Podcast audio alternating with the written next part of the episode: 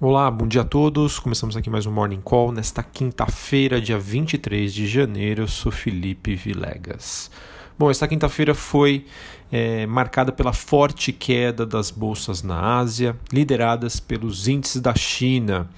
No momento, os mercados na Europa estão abrindo sob pressão, tentando reverter o movimento de baixa mais forte, e os futuros norte-americanos ainda operam próximo da estabilidade em meio a receios de que o vírus na China possa se espalhar para outros países e assim afetar o crescimento global e os resultados corporativos.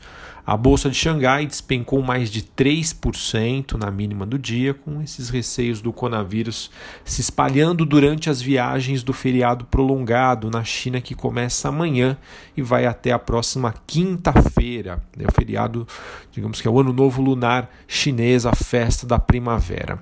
O índice VIX, que é aquele índice do medo, né, o índice de volatilidade sobe pelo terceiro dia. E em relação às commodities, o petróleo tem a terceira queda seguida, agora negociado próximo do patamar dos 55 dólares o barril em Nova York. O cobre também recua, com perspectiva sobre oferta, eh, e o minério de ferro eh, tem mais um movimento de baixa com, influenciado aí pelas notícias do coronavírus na China e também uma forte produção da Anglo American, uma das maiores mineradoras globais. Bom, especificamente o que está gerando aí todo esse medo em relação a esse coronavírus na China foi que na tarde de ontem foi reportado que uma cidade de 11 milhões de pessoas, onde um novo vírus, né, que assola o país, teve o seu primeiro caso, acabou proibindo a circulação de pessoas para fora da cidade. E hoje pela manhã, a mesma medida foi adotada por uma segunda cidade, essa com cerca de 7 milhões de habitantes. Acredito que no curto prazo esta situação e os seus desdobramentos devem dar ao tom aos ativos de risco, tá? é, disseminando aí maior volatilidade e medo dos investidores. Hoje, até o momento, temos indícios de que mais de 600 pessoas foram infectadas ao redor do mundo e esse vírus já causou aí a morte de 30 pessoas. Exceto por isso, pessoal, é, se a gente olhar aí somente para os dados corporativos, né, os sinais macroeconômicos, a, a temporada aí, por enquanto segue satisfatória nos Estados Unidos. Continuamos ainda a ver um sinal de estabilização, recuperação dos dados de crescimento global, tirando Estados Unidos, mas é bem verdade, como eu já venho comentando aqui com vocês há algum tempo, pelo fato né, de os mercados estarem esticados, né, valuations lá em cima, as ações subiram bastante, notícias negativas geram um impacto muito maior do que notícias positivas. Então a gente acaba é, observando que os investidores entre aspas, né, aproveitam desses momentos para reembolsar, é, realizar lucros, na verdade, reembolsar aí o capital investido é, e assim fazer uma realocação de recursos. Bom, no Brasil a gente segue na mesma vertente.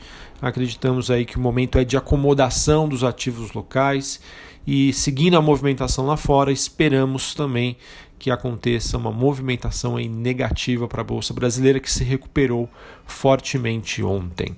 Bom, em relação ao noticiário econômico, político, tivemos aí dados de que o governo federal espera que a sua dívida pública caia cerca de 417 bilhões de reais durante os próximos quatro anos do governo, graças à queda da taxa básica de juros. É, o fórum em Davos continua repercutindo, é, em que o Brasil aí tem apresentado aí no, durante esse Fórum Econômico Mundial é, apresentações né, da equipe econômica e ela acabou recebendo uma expressiva adesão de investidores estrangeiros. Inclusive o Reino Unido já disse que teria interesse em iniciar negociações para um acordo de livre comércio com o Mercosul. Sobre o noticiário corporativo, é, tivemos aqui de que o Banco do Brasil pretende aí concluir até o fim do segundo trimestre a escolha de um parceiro para a gestora de fundos da instituição, no caso a BBDTVM. Esse processo, na prática, leva à privatização dessa gestora do Banco do Brasil. Tivemos também, segundo a colunista Sônia Rassi, que a BR Foods fez em parceria com a GM testes com um protótipo de um carro 100% elétrico. A empresa avalia a possibilidade de incluir o modelo em sua frota comercial.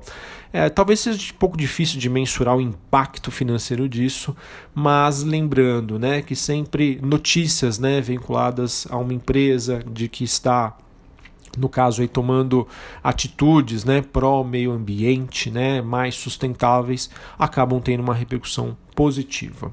Bom, a Camil fechou hoje é, pela manhã a compra da LDA, que produz alimentos para animais domésticos. Tá? Fechou a compra, eu acabei dizendo errado, na verdade a notícia né, foi veiculada na mídia é, esta manhã e dizendo que o valor da operação é, equivale a 200 milhões de reais. A Camil que ressalta que a LDA é um dos líderes em marca de produtos pet food no Chile.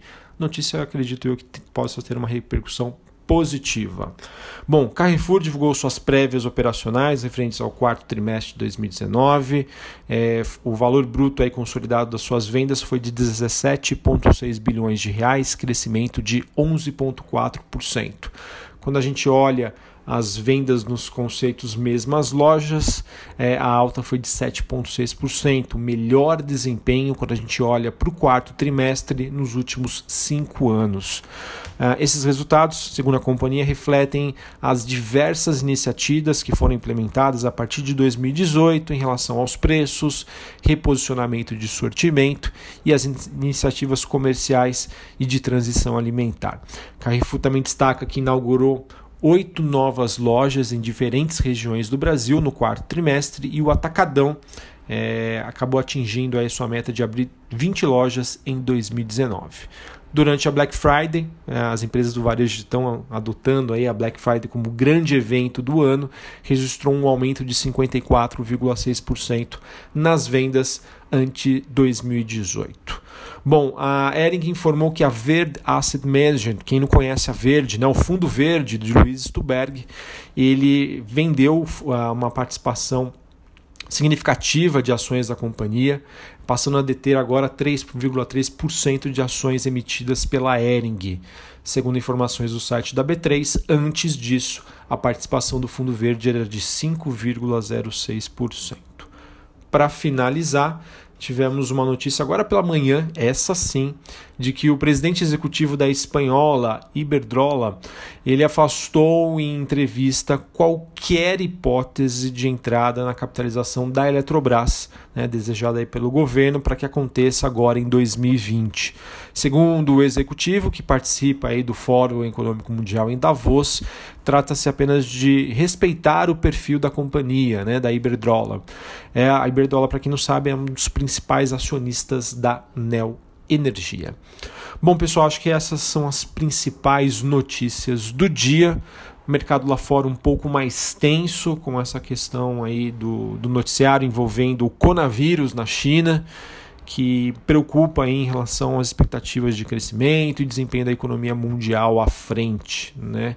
É difícil mensurar o quanto isso realmente possa trazer um efeito. Mas, né, como eu já disse anteriormente, como as ações subiram muito nos últimos meses, é natural, acaba sendo, entre aspas, normal a gente observar esses movimentos de queda com os investidores aproveitando aí para realizar lucros, reembolsar né, investimentos e fazer uma realocação da sua carteira. Um abraço a todos, uma excelente quinta-feira e até a próxima. Valeu!